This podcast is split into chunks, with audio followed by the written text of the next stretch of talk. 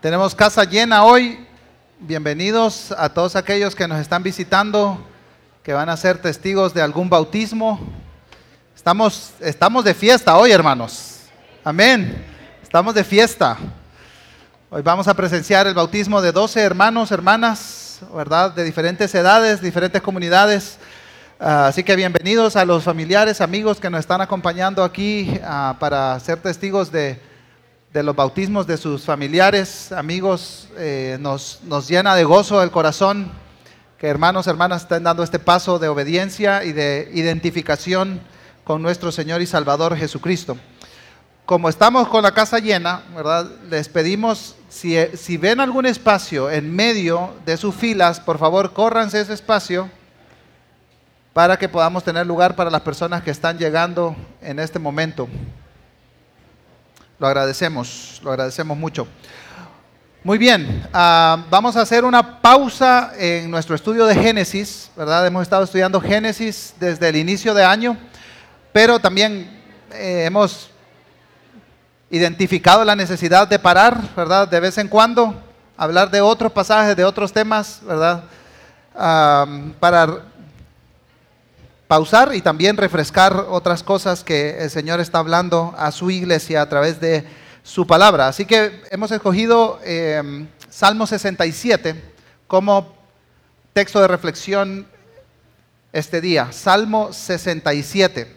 Ahora, tal vez este salmo no está entre la lista de nuestros salmos favoritos, ¿verdad? Es más, es interesante al, buscar comentarios, ¿verdad?, que expliquen este salmo, te das cuenta que los comentaristas o lo saltan o hablan muy poquito de este salmo, ¿verdad? Tres, cuatro párrafos y para, ¿verdad? Es más, el gran reformador Martín Lutero escribió cinco tomos de comentarios a los salmos y el Salmo 67 ni está entre ellos. ¿verdad? Interesante. No, no sé por qué razón no está el Salmo 67, así que ahí en el cielo le pregunto a Martín Lutero, oye, ¿qué onda con el Salmo 67? Pero este salmo tiene un par de cosas interesantes. Lo primero es que no conocemos el escritor de este salmo, no sabemos quién lo escribió. Algunos dicen que David, otros dicen que otro escritor, ¿verdad? Estas son conjeturas nomás. Lo que sí aparece en el título del salmo, que tienen algunas versiones, es la siguiente frase. ¿verdad? Para el director del coro cántico, salmo, acompáñense con instrumentos de cuerda. En otras palabras, esta es una poesía que se escribió con el fin de ser cantada.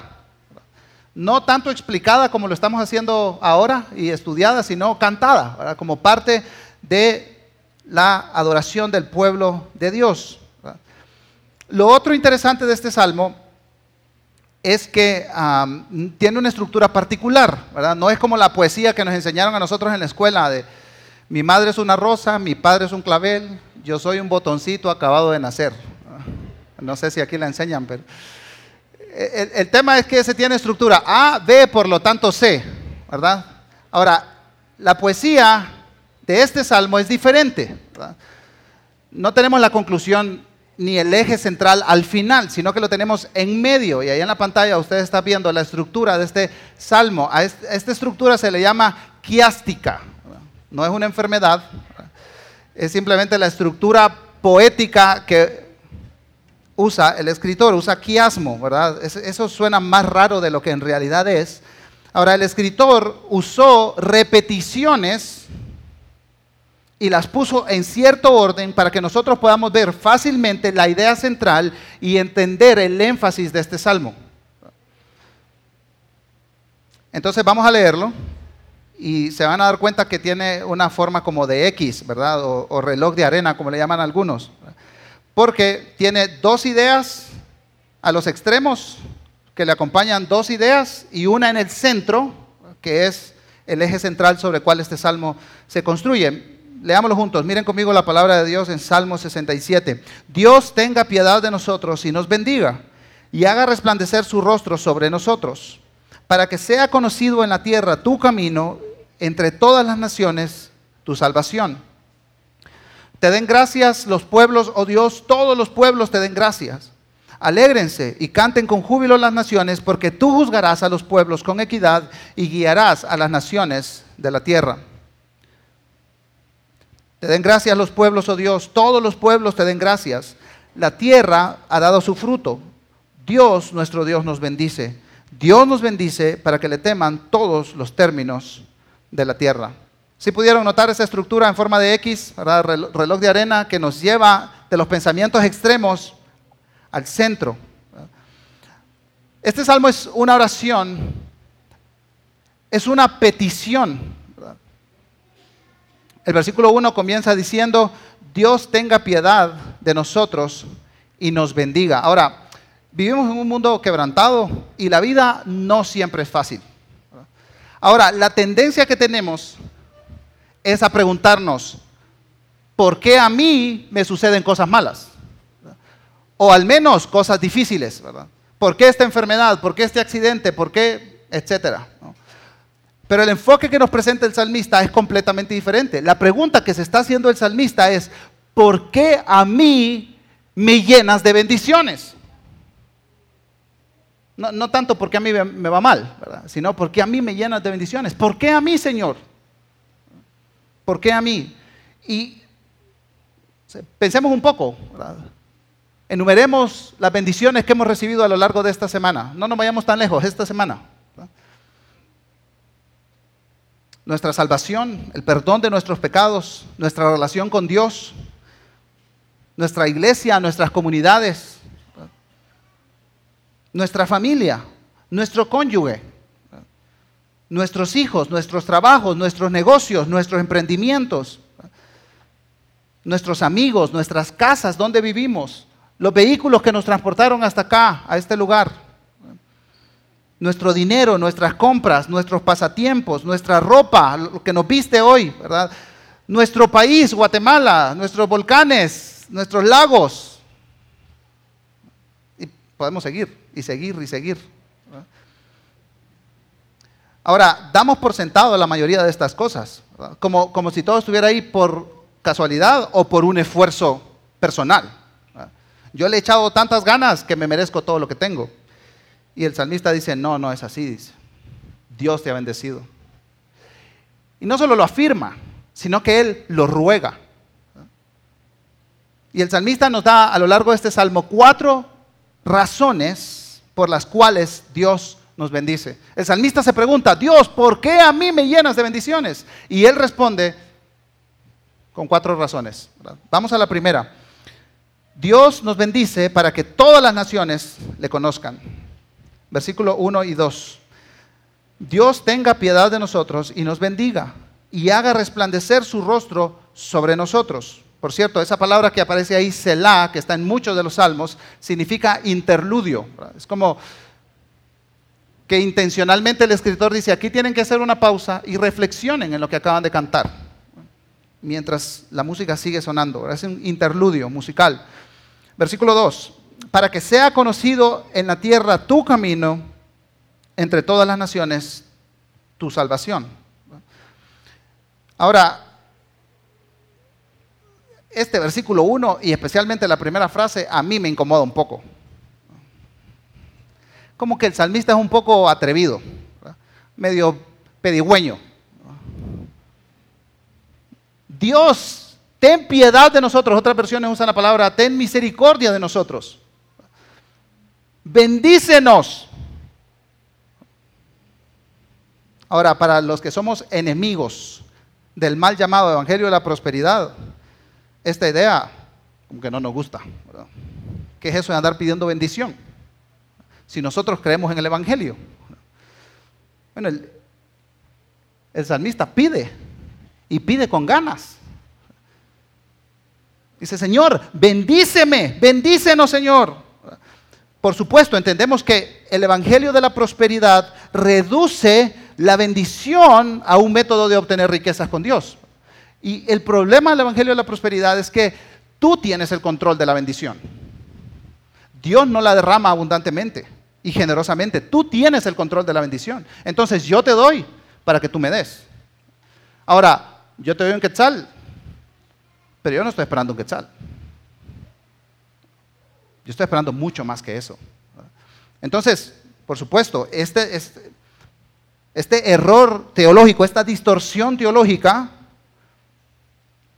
muchas veces a nosotros, ¿verdad? Los que creemos en la doctrina de la gracia, no nos ayuda a pedir con valor, a pedir atrevidamente, como el salmista. Ahora, hermanos, hermanas, definitivamente nosotros no damos para recibir algo a cambio, no servimos buscando recompensa de Dios. Ahora, este salmo sí informa nuestra vida de oración, nos orienta a la razón correcta de pedir y de pedir bendición para nosotros. Ahora, la bendición no solo es un asunto financiero, aunque vamos a ver en el versículo 6 que sí tiene que ver con la provisión material de Dios. Pero va mucho más allá, porque nuestra vida no es solo material, no es solo física. Nuestra vida no solo son nuestras necesidades físicas, necesidades espirituales, emocionales. Pero no solo nuestros, sino de toda la comunidad, de todas las naciones. Ahora, una pregunta, ¿tú pides a Dios abundantemente? sin miedo. Ahora, el salmista no se limita en su petición. Él agrega una segunda línea, que es la que acompaña esta primera idea. Dice el salmista, y haga resplandecer su rostro sobre nosotros. Esta es una idea bien común en la antigüedad, pero a nosotros nos suena un poquito extraña. Ahora, no, es, es tan extraña a nosotros, ¿verdad? Cuando éramos pequeños íbamos a visitar a una familia con mi papá y yo me comenzaba a portar mal, solo necesitaba una mirada. Una mirada. Así, ceño fruncido, los ojos grandes, y así la boca medio torcida. Yo sabía que me iba a caer.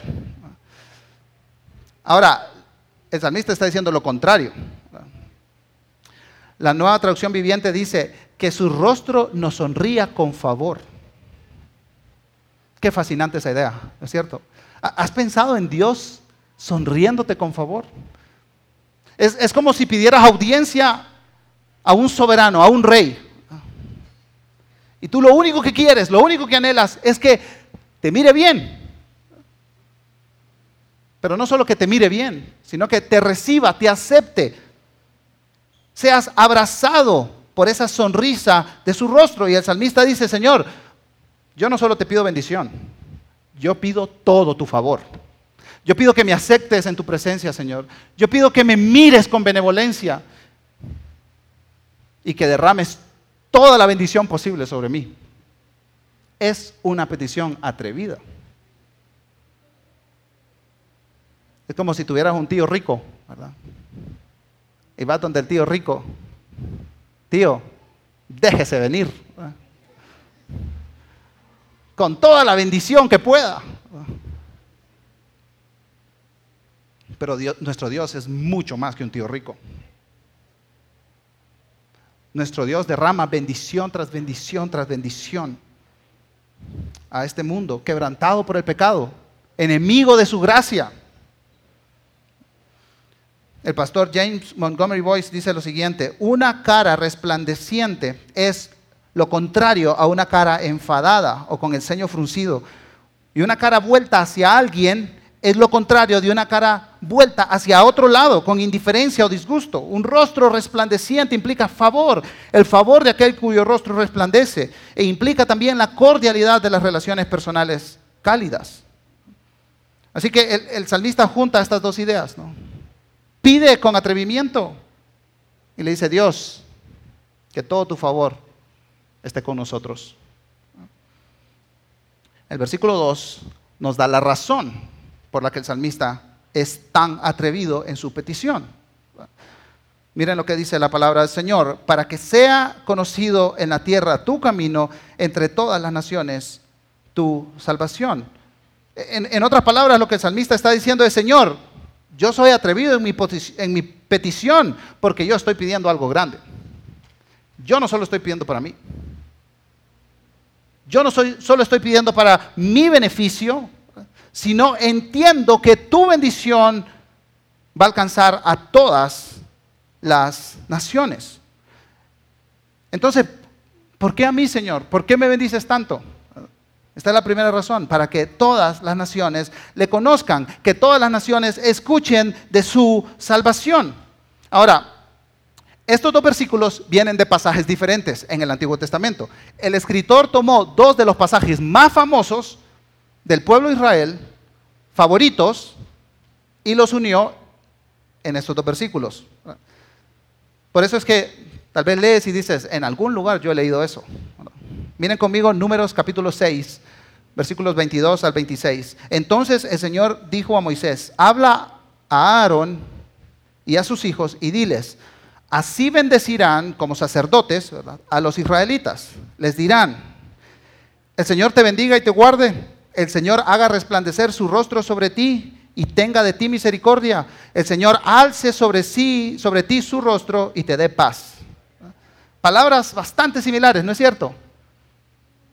Entonces esta es la bendición arónica con la cual los sacerdotes bendecían al pueblo. Esta, esta bendición incluía protección, eso lo vemos en el versículo 24, el Señor te bendiga y te guarde. Incluye la protección de la integridad física, pero también, versículo 25, incluye el favor o la gracia, la misma idea que aparece en el Salmo 67. Y en tercer lugar, esta bendición termina con un profundo deseo de paz. Te dé paz, te dé shalom, que no solamente es la no guerra, es mucho más. Que tú puedas florecer como Dios quiere que florezcas. Entonces, el salmista tomó número 6 y también tomó Génesis capítulo 12. Este lo acabamos de estudiar en nuestra serie de Génesis, así que está fresco en nuestra mente. Dice Génesis 12, 1. Y el Señor dijo a Abraham, vete de tu tierra, de entre tus parientes, de la casa de tu padre, a la tierra que yo te mostraré. Haré de ti una nación grande, te bendeciré, engrandeceré tu nombre y serás bendición. Bendeciré a los que te bendigan y al que te maldiga maldeciré. Y en ti serán benditas todas las familias de la tierra. Entonces, el salmista toma la bendición aarónica y la bendición abrahámica, que son claves para el pueblo de Israel, y las junta.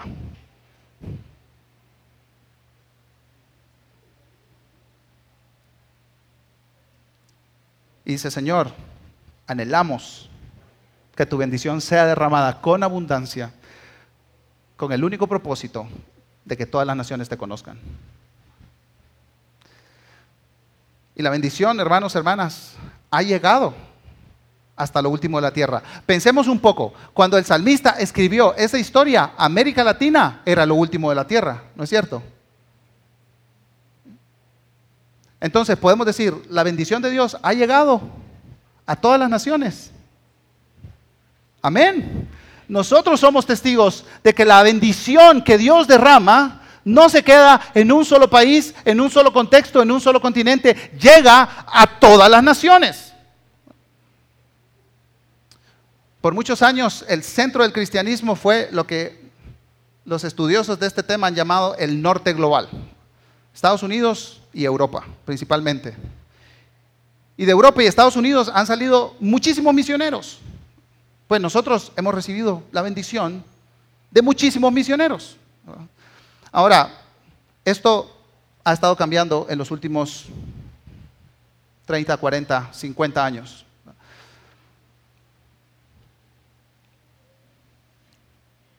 Escuchen estas estadísticas. En 1900, 1900, el 92% de los evangélicos vivían principalmente en Europa y Estados Unidos. 92%. Para los que entendemos de matemáticas, Solo nos queda un 8%. No está tan difícil, ¿no?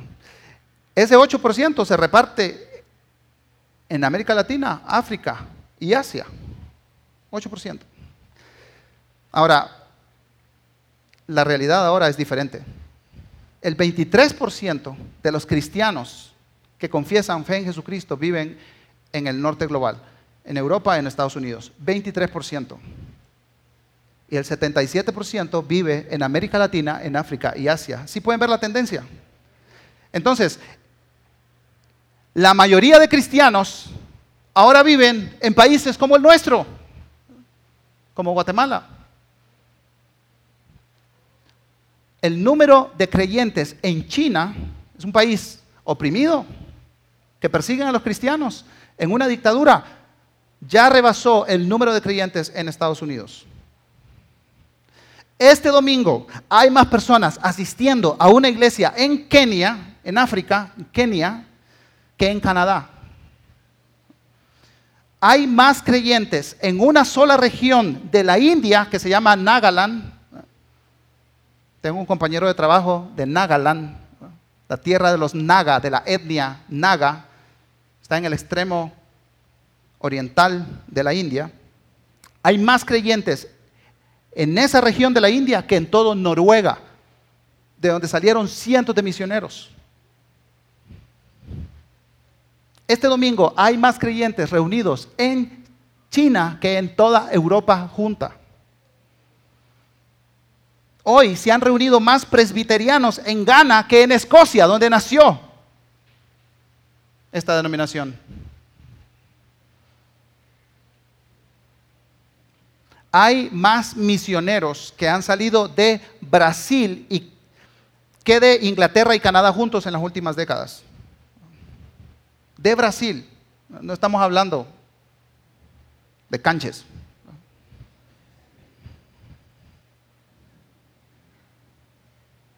Hay más de 15 mil misioneros que están alcanzando el Reino Unido, es Inglaterra, Irlanda, Escocia, más de 15 mil misioneros que vienen principalmente de Asia y de África. Entonces, ¿ven cómo se ha movido el escenario del cristianismo? ¿Por qué? ¿Cuál es, ¿Cuál es la razón? ¿Cuál es el plan de Dios? El plan de Dios es lo que vemos en Salmo 67. Que todas las naciones de la tierra le conozcan. Y, por supuesto, no me extraña para nada que en los 80 un grupo de creyentes evangélicos en América Latina se reunieron en Sao Paulo, Brasil, en 1987. Muchos de los que estamos acá ni habíamos nacido ese año. Y dijeron, América Latina ya no solo recibe misioneros, sino que se ha convertido en una fuerza misionera. Eso gradualmente ha ido cambiando, ¿verdad? Porque estamos acostumbrados a recibir. Dame, dame, dame. Que vengan todos a dejarnos aquí todo. Pero el Señor tiene un plan diferente, tiene un propósito diferente. El Señor nos incluye en su plan de que todas las naciones le conozcan. Ahora, ¿por qué estamos hablando de esto? Solo para darles en la cabeza, como, escuchen, escuchen, ¿verdad? Un patojo me dijo, vas a predicar, ya sé de qué vas a hablar, Pues bueno, ¿para qué me invitan si saben cómo me pongo? Tenía yo 19 años, nunca había escuchado de los musulmanes, de pueblos sin testimonio del Evangelio, nunca, en 19 años de vida. A mi papá, un pastor de la iglesia, lo invitaron para ir a una conferencia misionera a España. ¿Saben qué me trajo el bárbaro? Un libro. Aparte un libro que le habían regalado. Mire el libro y le dije, papá, una camiseta aunque sea del Getafe, lo que sea, pues, ¿verdad? Pero un libro. Y me dice, no, hijo, eso te va a servir. Es una conversación pendiente que tengo con mi papá. Comencé a hojear el libro. El, libro tiene un título. Todavía lo tengo en, mi estante. Indonesia. Perfiles no alcanzados de las etnias. No sabía dónde quedaba Indonesia no sabía que eran los musulmanes. Yo no podía comprender que habían pueblos enteros sin testimonio del Evangelio. Yo decía, ¿y eso cómo es posible? Eso no es justo. Y hasta reclamándole a Dios, Dios, ¿qué estás haciendo? Yo me imagino a Dios mirando desde arriba. Pues usted es la respuesta, mi hijo. ¿Qué me acaba viendo?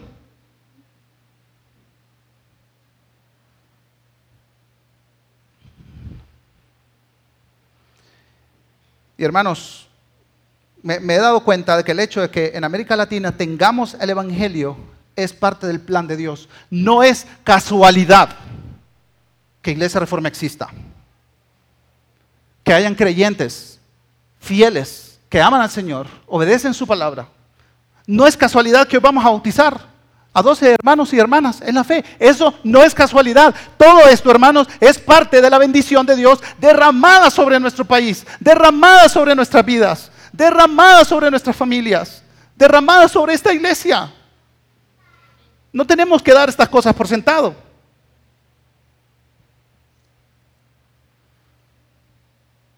Así que como dijo Pablo, pues, no te incomodes porque te repita las cosas.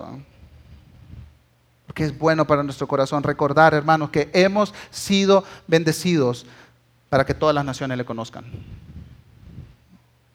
Esta es la primera razón. Vamos a la segunda.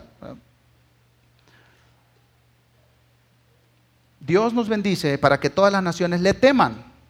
No solo escuchen de su salvación, le conozcan, sino que le teman. Ahora, vamos a ir a los últimos dos versículos de este salmo, porque estos son los versículos espejo del versículo 1 y 2, ¿verdad? Dice la palabra del Señor, la tierra ha dado su fruto, Dios, nuestro Dios, nos bendice. Dios nos bendice para que le teman todos los términos de la tierra. Entonces pueden notar que el versículo 1 y 6 tienen la misma idea, el versículo 2 y 7 tienen la misma idea también, ¿verdad? Ahora, yo no sé si tienes algún jardín en tu casa, ¿verdad? O siembras los vegetales que te comes, yo no. Intenté con tomate y pobres tomates. Hasta mis hijos me quedan viendo así como, ¿qué es eso, papá? ¿Un tomate, hijo? No, papá. Cualquier cosa menos tomate. ¿eh? Ahora, yo voy al mercado, Roosevelt, y ahí compro mis lechuguitas y mi apio. Entonces, como que no dimensionamos el peso de este pasaje, porque vamos al súper, compramos nuestras cosas nos vamos a la casa. Pero en una sociedad agrícola, esto es diferente. Porque el, salmista escribe desde una profunda necesidad. Señor, si tú no haces que esa zanahoria crezca, ¿qué vamos a hacer?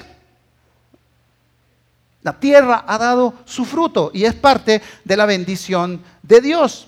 Ahora, muchas veces nosotros vemos la bendición de Dios como, como si fuera un pastel un pastel. Yo no sé quiénes crecieron aquí en familia grande.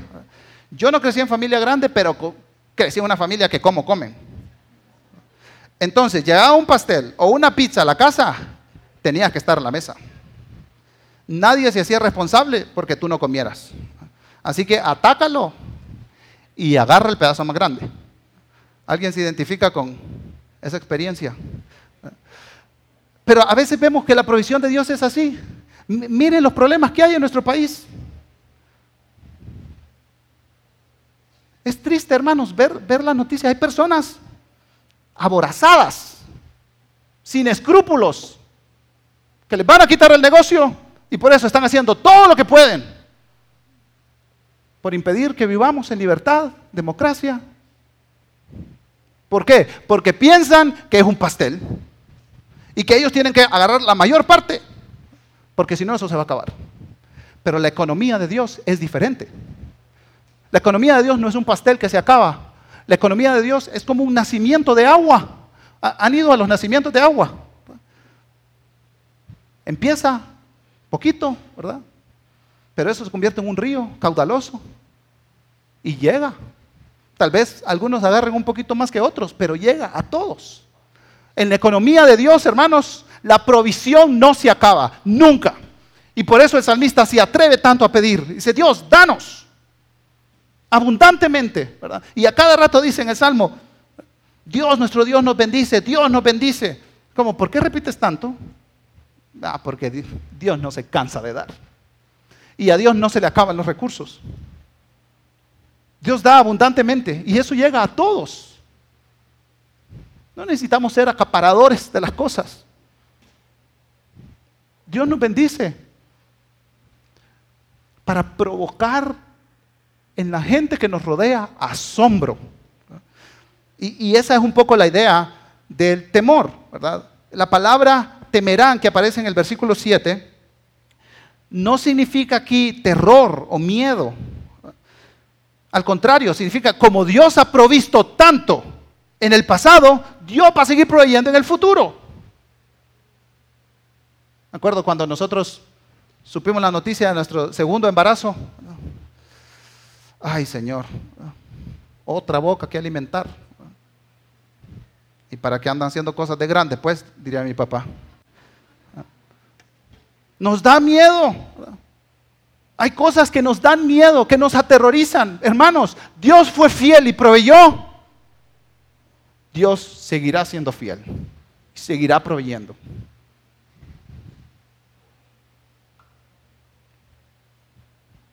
Su provisión nos asombra y nos lleva a admirarle.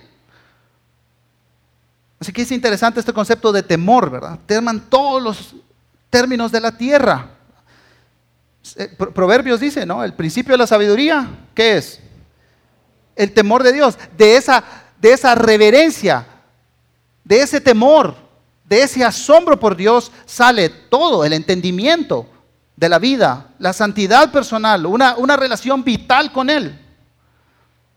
De ahí viene todo, hermanos. Entonces Dios nos bendice. ¿Por, ¿Por qué? Para que todas las naciones le conozcan para que todas las naciones le teman. Que todas las naciones escuchen de su salvación y todas las naciones se asombren por su provisión. Entonces, esto nos lleva a la otra razón, la tercera. Dios nos bendice para que todas las naciones le den gracias. Miren conmigo versículos 3 y 5. Te den gracias los pueblos, oh Dios. Todos los pueblos te den gracias. Te den gracias los pueblos, oh Dios, todos los pueblos te den gracias. Ahí hizo copy-paste. Ahora, la, la repetición no es en vano. El escritor está haciendo un énfasis acá, ¿verdad? La nueva Biblia de las Américas traduce, te den gracias, pero otras traducciones, la mayoría usan la palabra alabanza, adoración. Ahora, es muy usual, hermanos, que nosotros separemos la adoración de la misión. ¿Sí me siguen acá? Es muy fácil que nosotros separemos la adoración de la misión.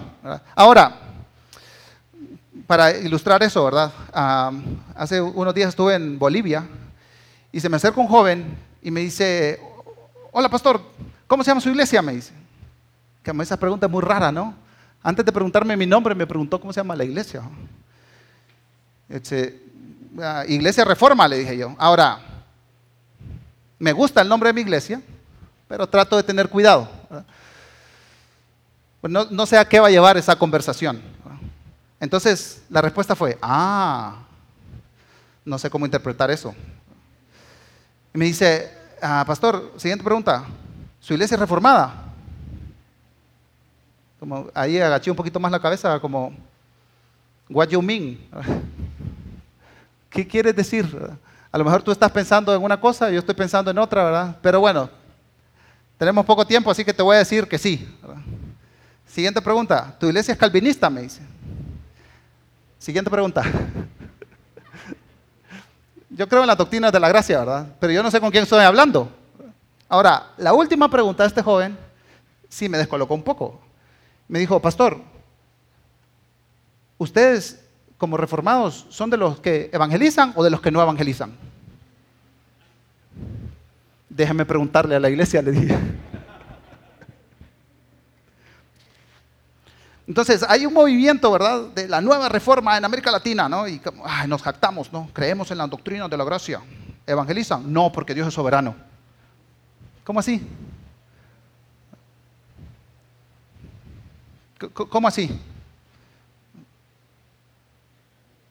Hermanos, la adoración y la misión nunca están separadas en las escrituras.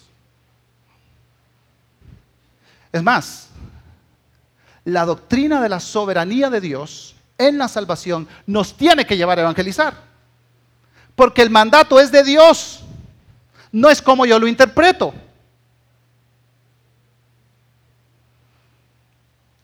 Miren cómo lo dice John Piper. Es un poquito larga esta cita, pero él lo dice mucho mejor que yo. La obra misionera no es la meta final de la iglesia, lo es la adoración. Las misiones existen porque la adoración no existe. La adoración es absoluta, no así las misiones, porque Dios es la medida final de todas las cosas, no el hombre. Cuando termine esta era y los incontables millones de redimidos doblen sus rodillas ante el trono de Dios, las misiones se acabarán. La obra misionera es una necesidad temporal, pero la adoración permanece para siempre. Por tanto, la adoración es el combustible y la meta de las misiones. Es la meta final de las misiones, sencillamente porque por medio de las misiones nosotros simplemente, y aquí es donde se conectan, ayudamos a llevar a las naciones al incandescente deleite de la gloria de Dios. En otras palabras, adoración. El objetivo de las misiones es el gozo de los pueblos en la grandeza de Dios. La adoración también es el combustible de las misiones. La pasión por Dios en la adoración antecede a la proclamación de Dios por la predicación. Tú no puedes recomendar algo que no aprecias. Las misiones comienzan y terminan con la adoración.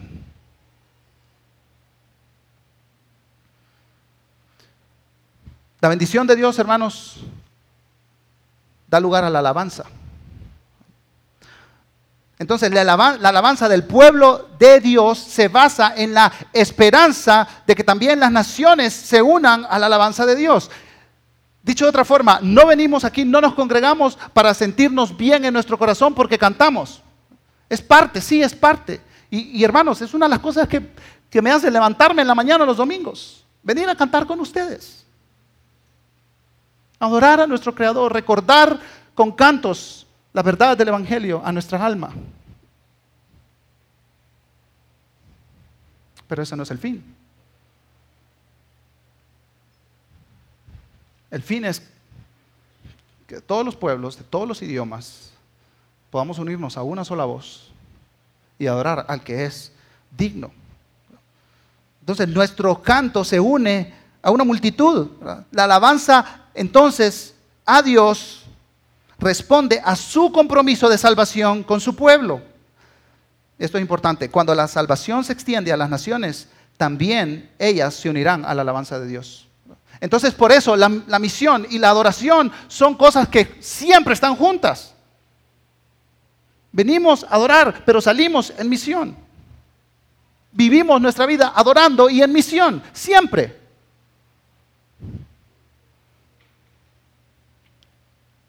Dios nos bendice para que todas las naciones le conozcan, le teman, para que todas las naciones le adoren, se alegren en Él. Es la cuarta razón que aparece en el centro de este salmo. Dios nos bendice para que todas las naciones se alegren. Miren conmigo la palabra de Dios. Alégrense y canten con júbilo las naciones, porque tú juzgarás a los pueblos con equidad y guiarás a las naciones de la tierra. Entonces, ¿cuál es el resultado de que la misión de Dios se lleve a cabo? Alegría y canto. Canto jubiloso. ¿Cuál es la razón? Y aquí el salmista nos da dos razones por las cuales los pueblos de la tierra se alegran. No solo yo, sino los pueblos de la tierra se alegran. En primer lugar dice que Dios juzga a las naciones. Ahora, esta palabra, eh, otras traducciones em, dicen gobiernas a los pueblos, gobiernas a los pueblos, ¿verdad? Ahora, por muchos años la obra misionera se ha criticado, se ha catalogado como invasiva y destructiva. Hace no muchos años sacaron a todos los misioneros que estaban en la parte amazónica de Venezuela, por ejemplo, porque dicen, los misioneros destruyen esas culturas. Ahora, eso es una falacia. Miren lo que este sociólogo, Robert Woodbury, dice, al estudiar el fenómeno de la democracia el desarrollo y la llegada de los misioneros a distintos lugares del mundo. Él, ha hecho una investigación de años y años. Él escribe, las áreas en donde los misioneros protestantes tuvieron una presencia significativa en el pasado están en promedio más desarrolladas económicamente hoy, con una salud comparativamente mejor, menor mortalidad infantil, menor corrupción, mayor alfabetización, mayores logros educativos, especialmente para las mujeres, y cuentan con membresías más robustas en las organizaciones no gubernamentales. Entonces, cuando, cuando, el reino de Dios llega a un lugar, no, es solo prediquemos el Evangelio, sino que comienza un mover interno entre ese grupo de personas para sacar lo mejor del ser humano. Y nuevamente, las bendiciones de Dios se conectan con la misión. En muchos ejemplos de esto en la historia. Ahora, por supuesto, hubieron misioneros colonizadores y malos ejemplos, ¿verdad? Pero en general, en el curso de la historia, los pueblos que enfatizaron la fe bíblica son los que más atención prestaron a la justicia. ¿Por qué, hermanos? ¿Cuál es la razón? No, no participamos en la misión de Dios por un sentido de culpa. Pobrecitos los niños vulnerables, pobrecitas las personas que nunca han escuchado el Evangelio. No participamos en la misión por ese sentir, participamos en la misión por un compromiso con Dios y su adoración. Entonces la razón principal es Dios, no las personas. Ahora, cuando llega el reino de Dios, hermanos, hay mucha bendición para las personas. Solo cuando las naciones acepten el señorío de Cristo habrá justicia y gozo. Y la otra palabra que usa el salmista para describir la obra de Dios es guiar. Ahora, esta palabra, hermanos, es exactamente la misma idea que aparece en Salmo 23. Ese sí es uno de los favoritos, ¿verdad? Que dice, Jehová es mi pastor. Esa es exactamente la misma idea. Pero ¿cuántas veces yo he repetido ese salmo pensando en mí nomás? Y el Salmo 67 dice, sí, por supuesto, Jehová es tu pastor, pero Jehová es el pastor de las naciones. Jehová no solamente te guía a ti, Jehová guía a personas de todas las naciones. Porque ¿saben qué? Dios gobierna, dice este salmo, con equidad, con equidad. ¿Qué significa eso? No tiene favoritos, no hay preferencias. Como mi abuelo, ¿verdad? Yo a todos mis nietos los quiero como a los dedos de mi mano, dice. ¿Cómo así, abuelo? Eso no es parejo. Tenemos un primo que se llama Julio. Julio es el favorito de mi abuelo, pero así, por mucho. Y le decimos, abuelo, ¿ese es tu favorito? No, hijo, ese no es mi favorito. Yo no tengo favoritos. A todos los quiero como los dedos de mi mano. abuelo, tengo hambre. Ahí hay comida. Y Julito, no, no, no, siéntese, Julito le voy a servir la mesa. Abuelo, eso no es justo. En la vida no es justa. Ven, nuestras familias hay estas preferencias, ¿no es cierto? Son, son muy dañinas, por cierto. Preferencias sobre los hijos, preferencias sobre los nietos. Pero saben, hermanos, Dios guía y gobierna pastorea con equidad. Es interesante porque para Él no es que todos seamos iguales. Somos diferentes. Pero como repetimos vez tras vez en Iglesia Reforma, a los pies de la cruz, la tierra es plana. Dios no tiene preferidos. No importa el color de tu piel, el color de tus ojos, no importa tu trasfondo, tu país, no importa tu idioma, la familia de Dios, hay espacio para todos. Dios guía, Dios pastorea, Dios gobierna con justicia y con equidad. Y anhelamos el reino de Cristo establecido completamente y por siempre, porque va a ser un gobierno bueno. Voy a decir algo un poco controversial. No va a ser democrático ese gobierno.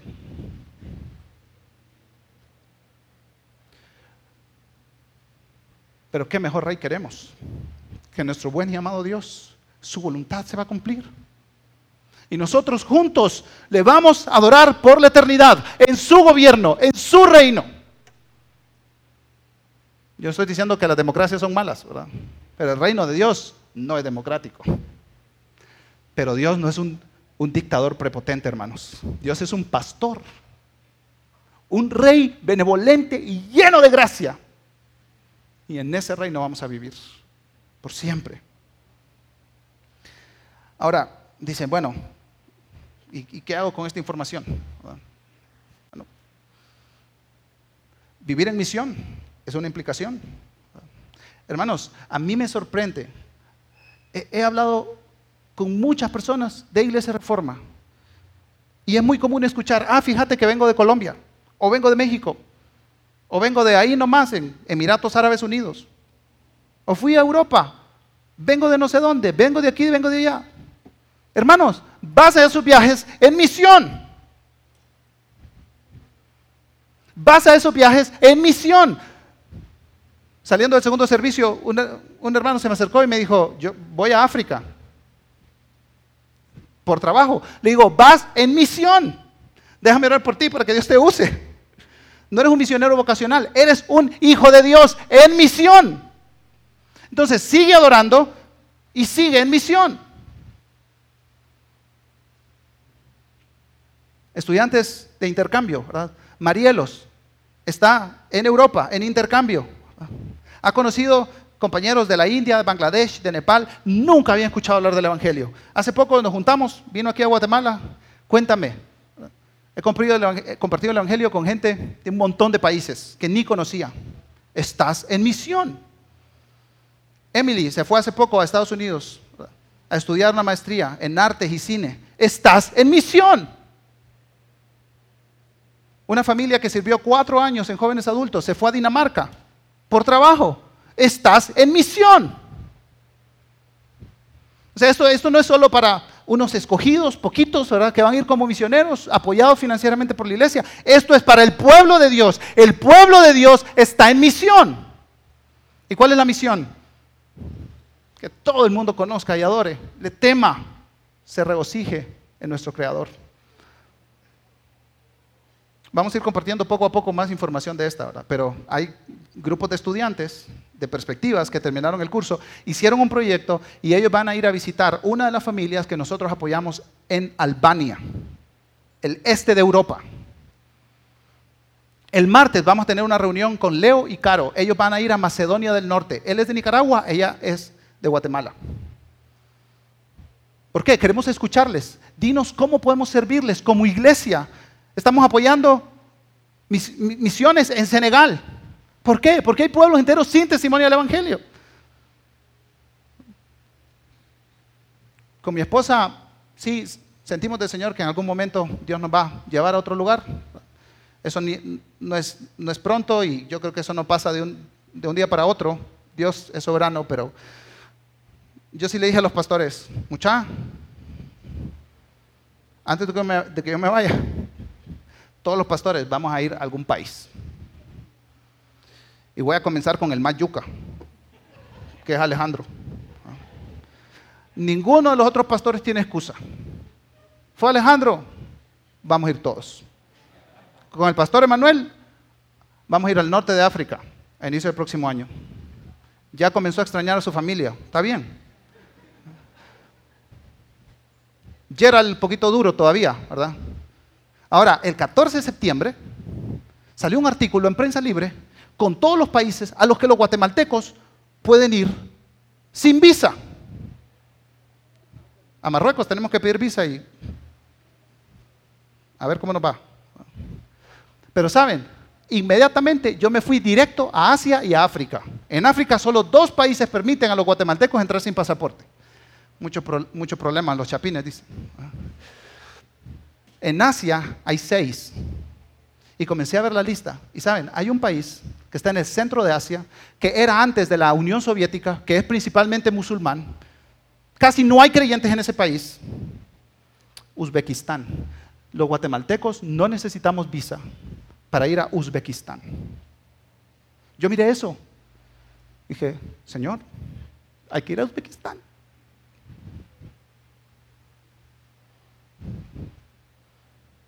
Hay que pedirle permiso a Flor para que suelte un poquito a Gerald, pero vamos a intentarlo. ¿Qué, ¿Qué, les quiero decir con eso, hermanos? Dios es el Dios de todas las naciones. Y, y el Señor no nos necesita. El Señor no te necesita. El Señor no necesita tu dinero. El Señor no necesita que yo vaya. Él con su rostro lleno de sonrisa y lleno de favor, me dice, David, yo estoy en misión. ¿Tú quieres participar?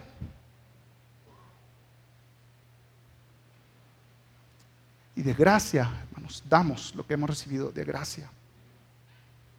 Anhelamos ver a Iglesia Reforma comprometida con la misión de Dios aquí en Guatemala, pero también hasta los confines de la tierra. Y todos podemos ser parte. De alguna forma, todos podemos ser parte. Mientras el grupo de música pasa, para cerrar este tiempo,